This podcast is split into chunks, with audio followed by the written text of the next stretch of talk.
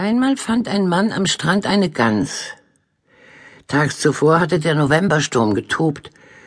Sicher war sie zu weit hinausgeschwommen, dann abgetrieben und von den Wellen wieder an Land geworfen worden. In der Nähe hatte niemand Gänse.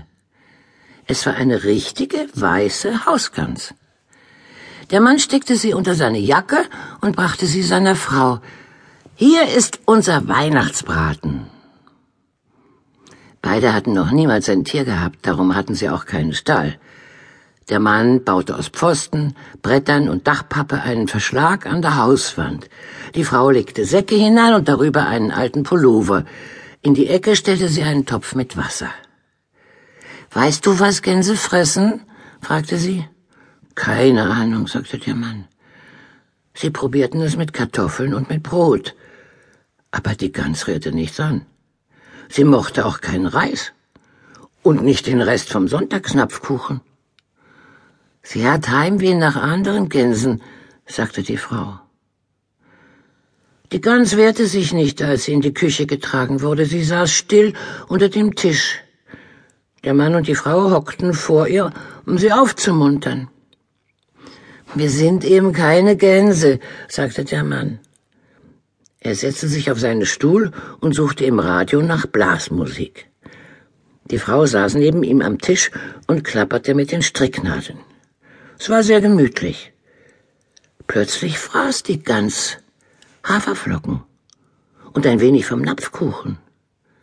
Er lebt sich ein, der liebe Weihnachtsbraten, sagte der Mann. Bereits am anderen Morgen watschelte die Gans überall herum. Sie steckte den Hals durch offene Türen, knapperte an der Gardine und machte einen Klecks auf den Fußabstreifer.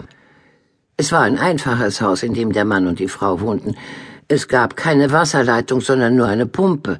Als der Mann einen Eimer voll Wasser pumpte, wie er es jeden Morgen tat, ehe er zur Arbeit ging, kam die Gans, kletterte in den Eimer und badete. Das Wasser schwappte über und der Mann musste noch einmal pumpen. Im Garten stand ein kleines Holzhäuschen. Das war die Toilette. Als die Frau dorthin ging, lief die Gans hinterher und drängte sich mit hinein. Später ging sie mit der Frau zusammen zum Bäcker und in den Milchladen.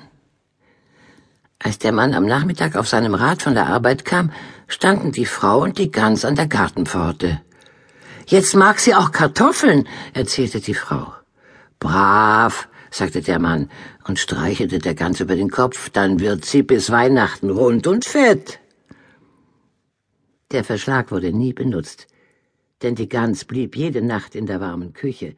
Sie fraß und fraß.